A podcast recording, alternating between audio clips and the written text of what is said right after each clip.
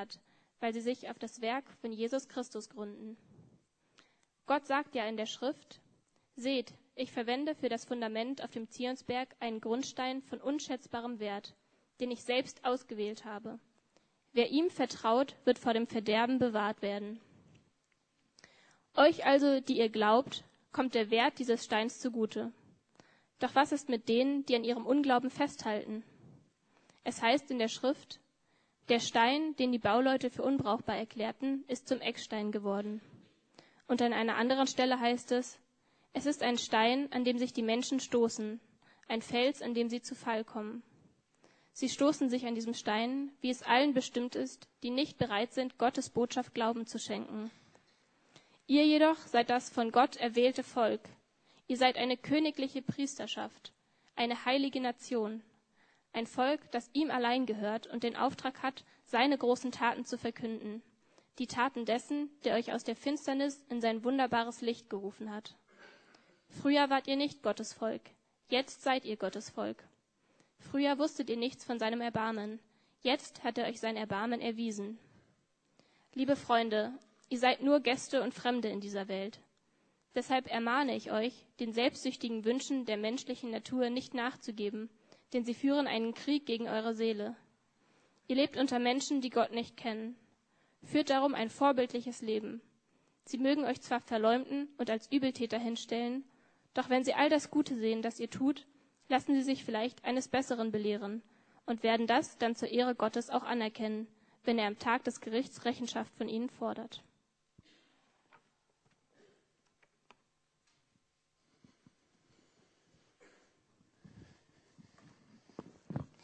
Vielen Dank.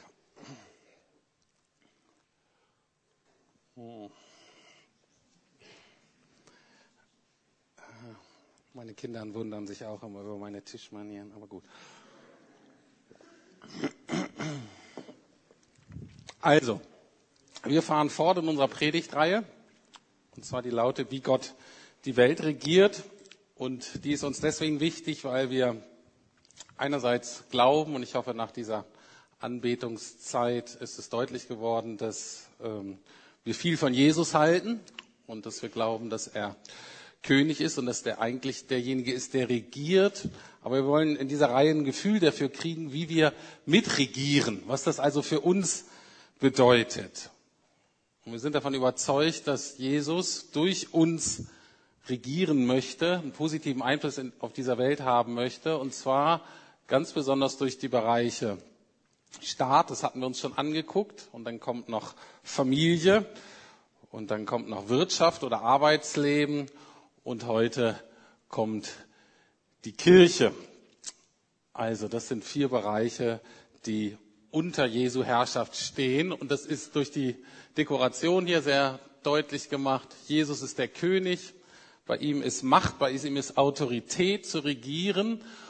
Und all die Vertreter in den jeweiligen Bereichen, auch unser Platz, wir erhalten unsere Autorität im Grunde nur von ihm da oben letztlich. Und die Schalen symbolisieren das, dass jeder eigentlich in diesem Bereich ähm, so leben sollte mit offenen Händen und sagt, Herr, fülle du mich, autorisiere du mich, rüste du mich aus, um dir gemäß in diesen Bereichen leben zu können. Und heute geht es eben um die Kirche.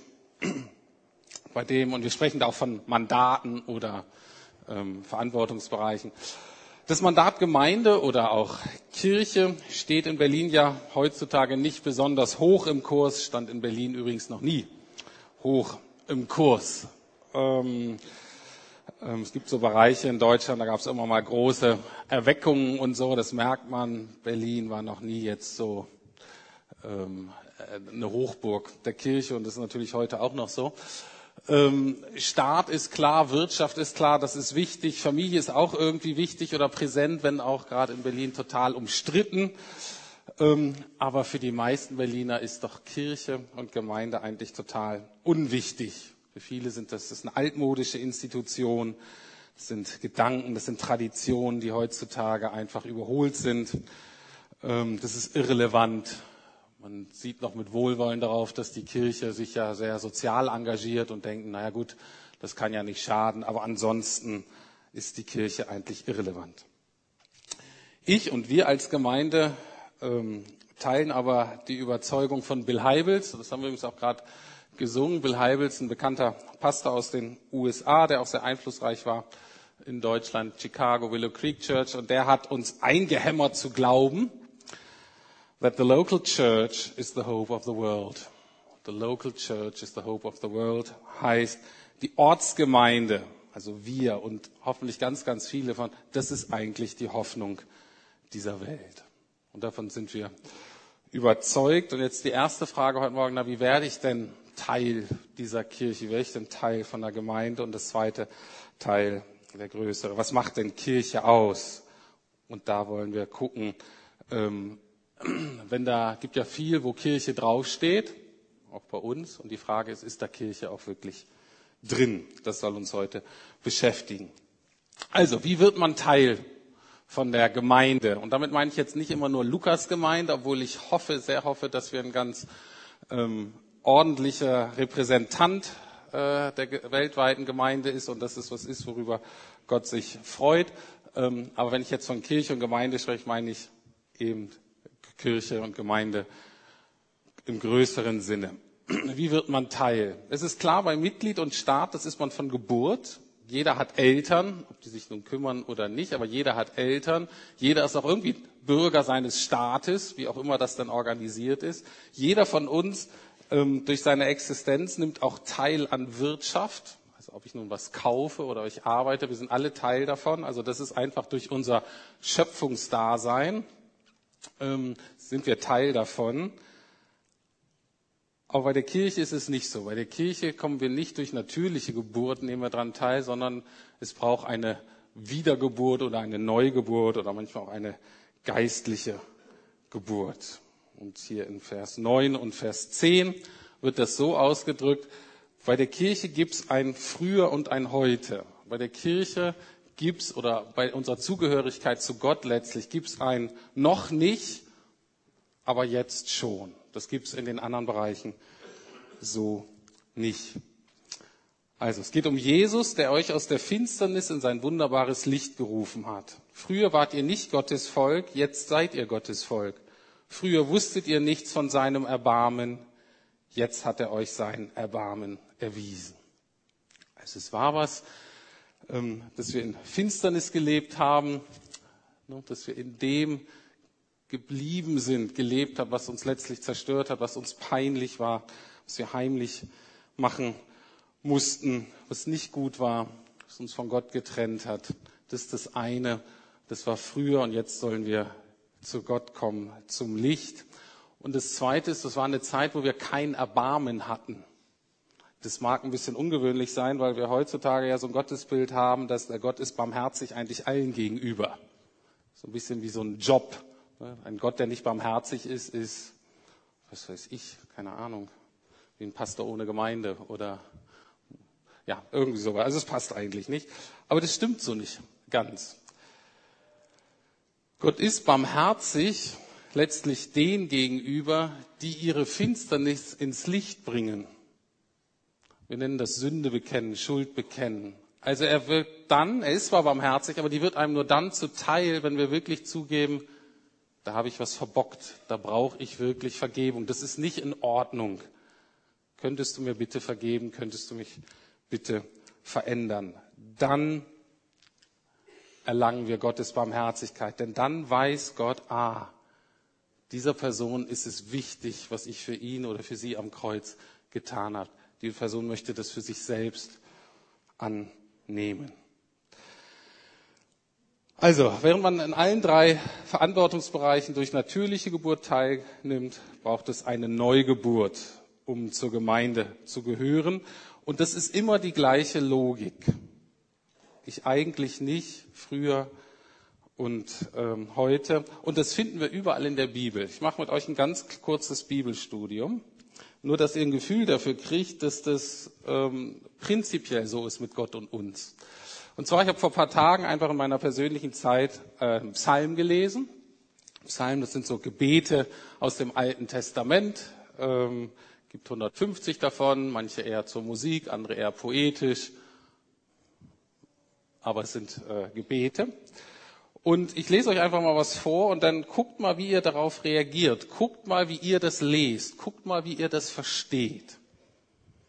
Okay? Also, es ist Psalm 24, Vers 3.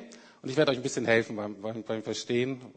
Ähm, da steht dann ziemlich am Anfang des Psalms, also ich saß da so und habe das dann so gelesen. Wer darf den Berg des Herrn besteigen und wer an seinem heiligen Ort stehen? Okay, Erklärung, du kannst dich dafür, was soll ich auf dem Berg, was, was soll das? Also, das Bild ist da, das war der Tempel. Die Frage, die dahinter eigentlich steht, wer darf bei Gott sein? Wer darf sich Gott nahen? Wer ist eingeladen, in Gottes Gegenwart zu kommen und da zu bleiben und zu wissen, dass Gott sich freut und sagt, schön, dass du da bist und ähm, da so mit hineingenommen wird. So, das ist so die Frage. Darf ich das? Bin ich damit gemeint? Jetzt kommt die Antwort im nächsten Vers. Nur die Menschen, deren Hände und Herzen rein sind, die keine Götzen anbeten und keinen falschen Eid schwören. Jetzt kannst du auf zwei Weise reagieren. Du kannst sagen, wow, das ist ja cool, die Bibel spricht von mir. Ich wusste gar nicht, dass ich schon im Alten Testament erwähnt werde. Das ist ja richtig cool, das bin ja ich. da würde ich sagen, du lebst in einer Selbsttäuschung vielleicht auch in einer sehr frommen Selbsttäuschung.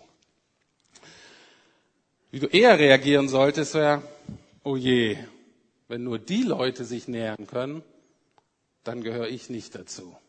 So bin ich nicht. Und dann kann man vielleicht auch sagen, das schaffe ich ja nie. Aus dieser richtigen Erkenntnis kann man dann auch einen falschen Schluss ziehen und dann wendet man sich enttäuscht ab und sagt, die Latte von Gott ist zu hoch, das schaffe ich ja nie. Und man gräbt sich so ein in die eigene Minderwertigkeit und wendet sich letztlich von Gott ab. Auch das ist falsch.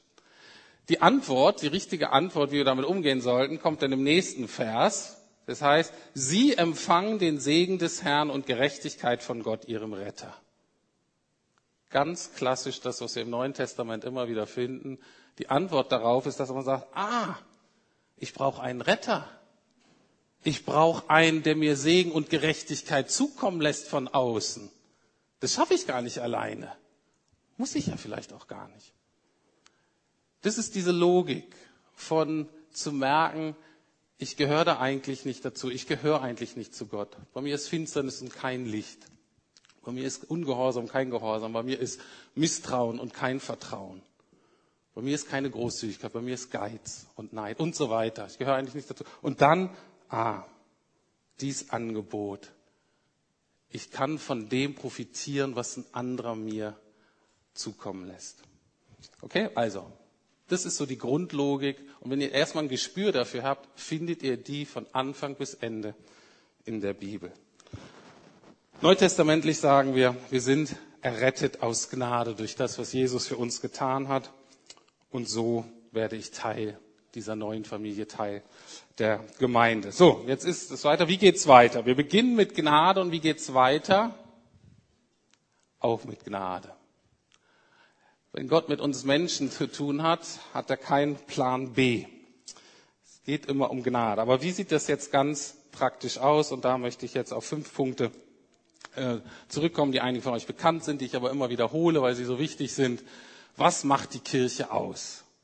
Na, damit wir hier wirklich unseren Platz einnehmen können und um die Welt prägen zu können, was macht Kirche aus? Was macht auch uns als Gemeinde aus? Und der erste Punkt ist der, es ist ein Gemeinschaftsprojekt. Und wir gucken uns jetzt Vers 9 häufiger an, weil da steht eigentlich fast alles drin. Da steht, Ihr jedoch seid das von Gott erwählte Volk. Ihr seid eine königliche Priesterschaft, eine heilige Nation, ein Volk, das ihm allein gehört und den Auftrag hat, seine großen Taten zu verkünden. Die Taten dessen, der euch aus der Finsternis in sein wunderbares Licht gerufen hat. Also, wenn Gott von Kirche spricht, wenn Gott von ähm, dieser, von dieser Mensch, von den Menschen spricht, die ihn lieben, durch die er wirken möchte, die an ihn glauben, dann wird da immer als Volk oder Familie gesprochen. Also es gibt keine, oder sollte nicht, Er beruft uns nicht als Einzelkämpfer und wir sind auch keine Einzelkinder. Okay? Obwohl manche unserer Geschwister uns wirklich auf die Nerven gehen. Wir sind keine Einzelkämpfer, wir sind keine Einzelkinder. Wir sind zusammen unterwegs oder gar nicht. Die Bibel ist da so deutlich. Wir sind zusammen unterwegs oder gar nicht. Steht, das ist ein auserwähltes Volk. Ich sage es immer wieder. Gott wählt aus, nicht du oder ich. Und wir sind ein heiliges Volk. Heilig bedeutet, wir sind für Gott da. Das ist unsere Hauptbestimmung. Und wir werden von Gott geprägt. Damit wir das leben, damit wir das umsetzen, was ihm am Herzen liegt. Ich kann auch sagen, wir sind sein Eigentum. Kannst du das so sagen über dein Leben? Ich bin Gottes Eigentum. Das ist eine Grundaussage für alle, die zur Kirche gehören. Und da kann man darauf reagieren und sagen, Halleluja, herrlich. Ich weiß nicht, wie es euch geht. Mein Leben ist mir ziemlich wichtig. Und ich habe eine große Not gehabt, mein eigenes Leben irgendwie zum Erfolg zu kriegen. Ich habe es einfach nicht geschafft. Und es war so eine gute Erfahrung zu merken, dass was mir am wichtigsten ist, eigentlich mein Leben, kann ich Gott anvertrauen. Es gehört jetzt ganz ihm. Und das ist so gut. Ich sage, ja, ich gehöre dir. Viel entspannter, viel hoffnungsvoller, viel, viel besser. Oder du kannst sagen, oh nein, mein schönes Leben möchte ich behalten. Ist mir so wertvoll. Wenn Gott mir das nimmt. Und so gehen die meisten vor, die geben so Stück für Stück nach und nach so ihr Leben über. Ist auch okay. Hauptsache du machst es, dauert halt länger. Schwierig ist nur, wenn du eins gibst und dann wieder zwei zurücknimmst. Da kommst du auf keinen grünen Zweig. Aber wir sind gemeinsam unterwegs und deswegen wiederhole ich immer, deswegen sind Kleingruppen so wichtig. Kleingruppen sind bei oft uns oft Hauskreise, aber es sind auch Gebetsgruppen. Es sind auch gewisse Trainingsgruppen, die in Kleingruppen unterwegs sind. Und das ist so wichtig. Oder aber, wenn das familiär aus oder beruflich irgendwie nicht geht, zeitlich, äh, dann brauchen wir auf alle Fälle jeder von uns einen Gebetspartner oder einen Rechenschaftspartner. Wir sprechen manchmal von Minigruppen, weil wir eben nicht alleine unterwegs sein sollen. Könnte ich noch viel drüber sagen, aber letztlich geht es im christlichen Leben um Transformation und nicht um Information. So ein Sonntag hat ja viel Information auch. Es geht um Transformation und das ist eben nur gemeinsam möglich, wenn wir uns ermutigen, aber wenn wir uns auch aneinander reiben. Und jetzt zwei Aussagen noch von einem bekannten Pastor, der sagte, wenn Sie schnell gehen wollen, dann gehen Sie alleine. Wenn Sie weit kommen wollen, dann gehen Sie zusammen. Okay? Wenn Sie schnell gehen wollen, gehen Sie alleine. Wenn Sie weit kommen wollen, gehen Sie zusammen. Ich will weit kommen. Ich will weit kommen. Und auch diese Gemeinde will weit kommen. Und die andere Aussage, die meisten Menschen haben niemanden, der sie so liebt, dass er ihnen die Wahrheit sagt. Wir leben in einer Gesellschaft der Blendung und der Verdrängung und wir Fromme machen da kräftig mit. Okay? Wir brauchen Menschen, die uns so sehr lieben, dass sie uns die Wahrheit sagen. Das ist der erste Punkt. Wir sind gemeinsam unterwegs oder gar nicht. Was macht Kirche noch aus? Zweiter Punkt ist Anbetung. Und die sind für mich jetzt nicht gewichtet, sondern äh, äh, nehme ich jetzt so aus dem Text. Ähm, ihr seid eine königliche Priesterschaft. Das ist natürlich was Sonderbares. Was soll denn das? Königliche Priesterschaft. Hast du schon mal dich so, also das ist für mich relativ neu so als Konzept, da bin ich nicht mit groß geworden, äh, mich als königlicher Priester zu verstehen. Was heißt denn das? Also, die Priester hatten zwei Aufgaben im Alten Testament, im Judentum. Einmal Dienst, da kommen wir gleich noch drauf, und dann eben Anbetung. Und wenn man sich das im Alten Testament so anguckt, wie viel Geld Gott in Personal gesteckt hat, die da für Musik zuständig waren und für Singen und für alle möglichen Gottesdienste und so weiter.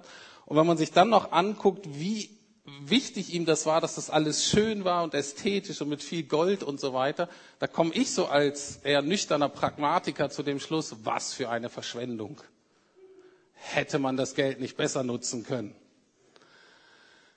Aber die Kernfrage bei der Anbetung ist letztlich, liebst du mich? Wie viel bin ich dir wirklich wert im Leben? Das ist die zentrale Frage der Anbetung. Und ähm, und das ist auch die Frage für uns heute. Was kostet mich das? Wie kann ich meine Liebe zu Gott ausdrücken? Und das ist gar nicht so einfach. Es gibt eine klassische ähm, Situation im Neuen Testament von Petrus, der sein Leben so richtig an die Wand gefahren hat. Jesus dreimal verleugnet hat und Jesus ihn dann dreimal fragt, liebst du mich? Und man merkt so, wie Petrus so auch so ein bisschen unter Druck kommt, weil er sagt, Mensch, ich liebe dich doch, wie kann ich das ausdrücken? Und das ist genau die Frage in der Anbetung, in der wir stehen. Wenn wir Gott wirklich lieben, dann manchmal, wie kann ich das denn ausdrücken? Und eine Sache ist es eben hier, wie wir es so machen, wenn wir zusammenkommen in der Musik, was wir Anbetungsmusik nennen. Das ist nicht nur einfach nett und vielleicht entspannend für uns, sondern es ist eine Ausdrucksweise, sagen, ich will wirklich ausdrücken, wie viel du mir bedeutest, Gott. Und da hat Gott schon immer die Musik genommen, um uns da sozusagen so ein Werkzeug zu geben, damit wir das können. Und selbst jemand, der total unmusikalisch ist wie ich und ich auch Jahre gebraucht habe, bis ich mal so richtig aus vollem Herzen da so mitsingen, das ist alles gar nicht, ne? Bin, naja, gehört, passt eigentlich nicht zu mir. Aber jetzt zu sagen, das ist schön, das ist gut, das ist, wie gesagt, es ist einfach richtig so. Es ist recht, es ist angemessen. Die andere Frage natürlich, wie können wir unsere Liebe ausdrücken im Alltag, ist natürlich übergehorsam. Wenn wir Dinge tun, von denen wir wissen, dass wir sie tun sollen, von Gott, die Gott am Herzen liegen, und ich tue sie, obwohl sie kostspielig sind, obwohl ich vielleicht Nachteile habe. Genauso mit meinem Vertrauen, dass ich, ich vertraue Gott, obwohl ich weiß, es wird mich was kosten. Auch das sind Wege, wo ich sagen kann, Gott, du bist mir am aller, aller, aller, aller, aller wichtigsten im Leben. Und dann kommt lange nichts. Zweite Aufgabe des Priesters und dritter Merkmal von Gemeinde oder was Kirche ausmacht, ist Dienst oder Diakonie. Ähm, ne, das waren die Priester, die haben das alles organisiert, die haben auch sozusagen biblischen Unterricht gemacht, die haben die Torah gelehrt, die haben die Leute besucht, die haben ermutigt. Das waren so das auch so, was vielleicht heute Pastoren sind. Es waren immer so die Priester, waren so die Mittler zwischen Gott und den Menschen. Und das hat was gekostet. Damals gab es natürlich auch so ein Opferwesen mit Tieren. Das haben wir heute natürlich nicht mehr, weil Jesus das Opfer war. Aber auch wir sollen unsere Zeit, unser Geld, unsere Energie, unsere Talente opfern, um Gott zu segnen, äh, um Menschen zu segnen, damit die Kirche stark und lebendig und relevant ist.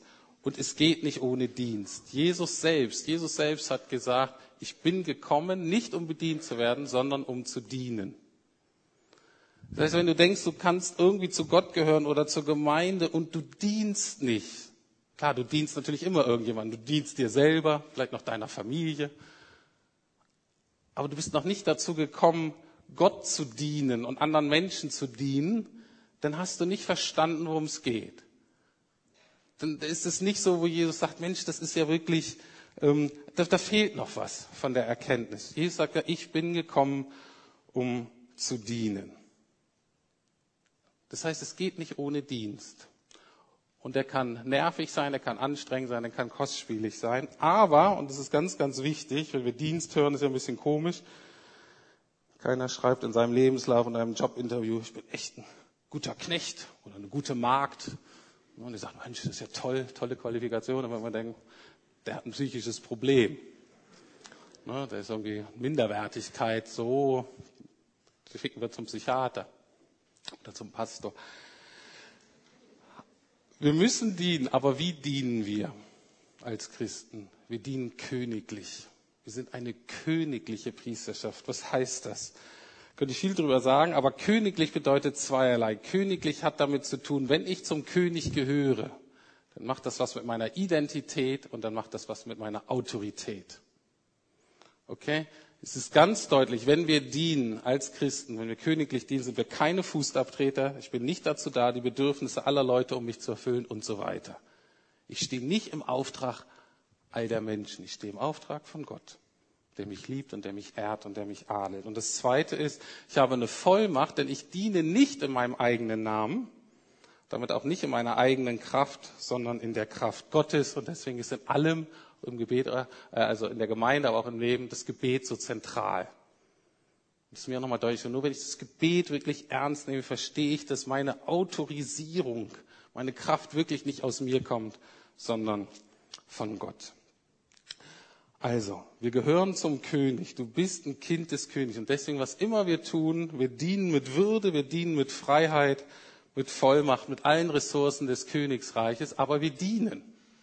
Würdet auch Klo putzen hier oder kleinen Kindern in der Sonntagsschule die Geschichte zum 20. Mal vorzulesen, obwohl die beim zweiten, also beim ersten Mal war die schon nicht prickelnd, um spätestens beim dritten Mal war die wirklich langweilig.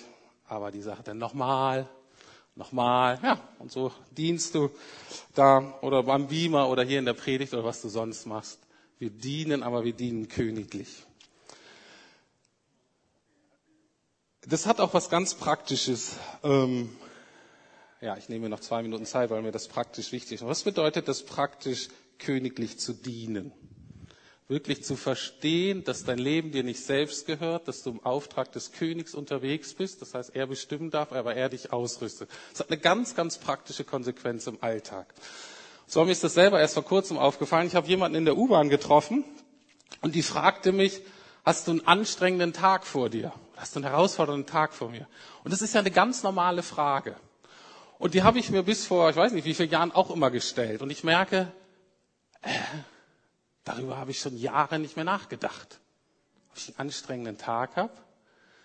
Dann habe ich gesagt, na warum, warum stellst du dir die Frage nicht mehr? Und mir ist deutlich geworden, dass da was gewachsen ist und ich hoffe, das wächst noch mehr. Gott hat paar Mal in mein Leben eingegriffen, wo er gesagt hat, hör zu, du willst das, aber ich will das. Und dann mache ich das halt. Und das heißt, das Erste ist, dass ich merke, mein Leben, ich lebe jeden Tag das, wozu Gott mich berufen hat. So, das ist das Erste. Und das ist jeden Tag so. Und das ist auch nicht nur so als Pastor. Das geht auch als Vater so und als Ehemann, als Nachbar oder was weiß ich. Es ist in allem so. Ich versuche das zu leben, wozu Gott mich berufen hat. So, und jetzt ist der Schlüssel, ganz vieles von dem, was wozu Gott mich beruft, dazu bin ich gar nicht in der Lage. Das kann ich von meinen persönlichen Begabungen überhaupt nicht ausfüllen. Das wollte ich jahrelang nicht. Das habe ich auch nicht gut gelernt. Das heißt, es ist so ein Umdenken in mir stattgefunden gesagt, na gut, wenn du das willst, dann musst du das aber auch machen, weil ich kann's nicht. Und deswegen ist klar, dass egal wie der Tag aussieht, ich bereite mich auch nicht mehr so vor, sondern ich sage, Gott, du musst mir das ja eh schenken. Und deswegen mache ich mir keine großen Gedanken, was da kommt. Natürlich habe ich auch ganz praktisch anstrengendere Tage und nettere und ich habe kürzere und längere Tage und so weiter. Aber ich mache mir keine Gedanken darüber. Warum? Weil ich nicht gucke, was kommt und dann gucke ich auf mich und schaffe ich das. Ne? Das kommt dann Stress und dann gibt es Tage, oh, das schaffe ich ja nie. Und Tage, wo oh, die sind leicht. Die Unterscheidung mache ich nicht mehr. Und ich würde euch einladen, es befreit euer Leben, wenn ihr es auch so macht. Aber das kriegen wir nur hin, wenn wir verstehen, dass wir königlich dienen. Dass wir im Auftrag des Königs unterwegs sind, nicht in unserem eigenen und dass wir nicht in unseren eigenen Ressourcen zurechtkommen können, sondern lernen können, von Gott das zu empfangen, was wir brauchen. Und das ist natürlich total unterschiedlich für jeden von uns. Aber die Grundlogik ist gleich.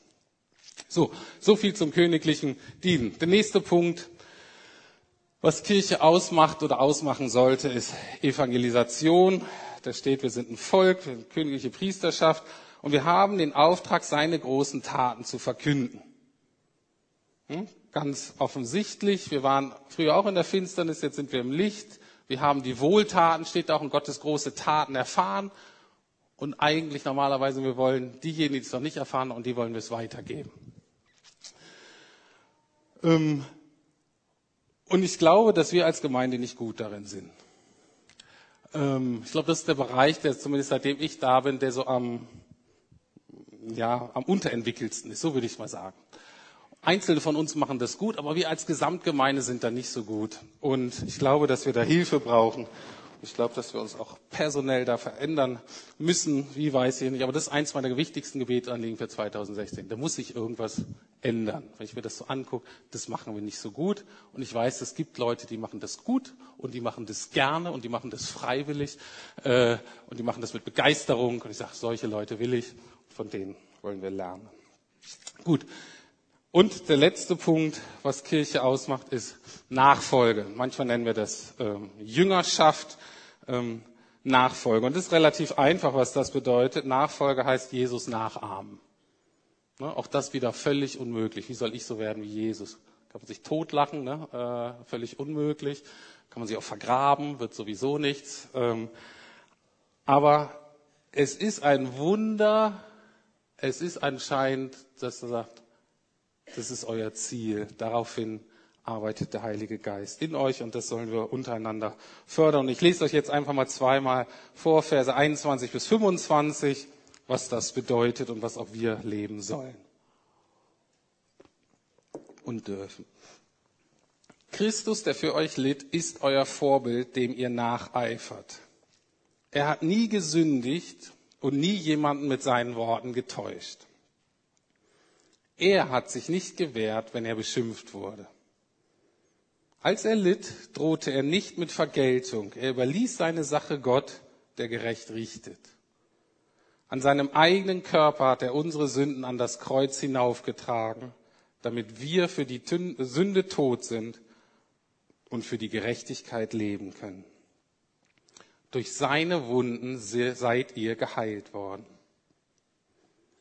Früher seid ihr umhergeirrt wie verlorene Schafe, aber nun seid ihr zu eurem Hirten zurückgekehrt, dem Beschützer eurer Seelen.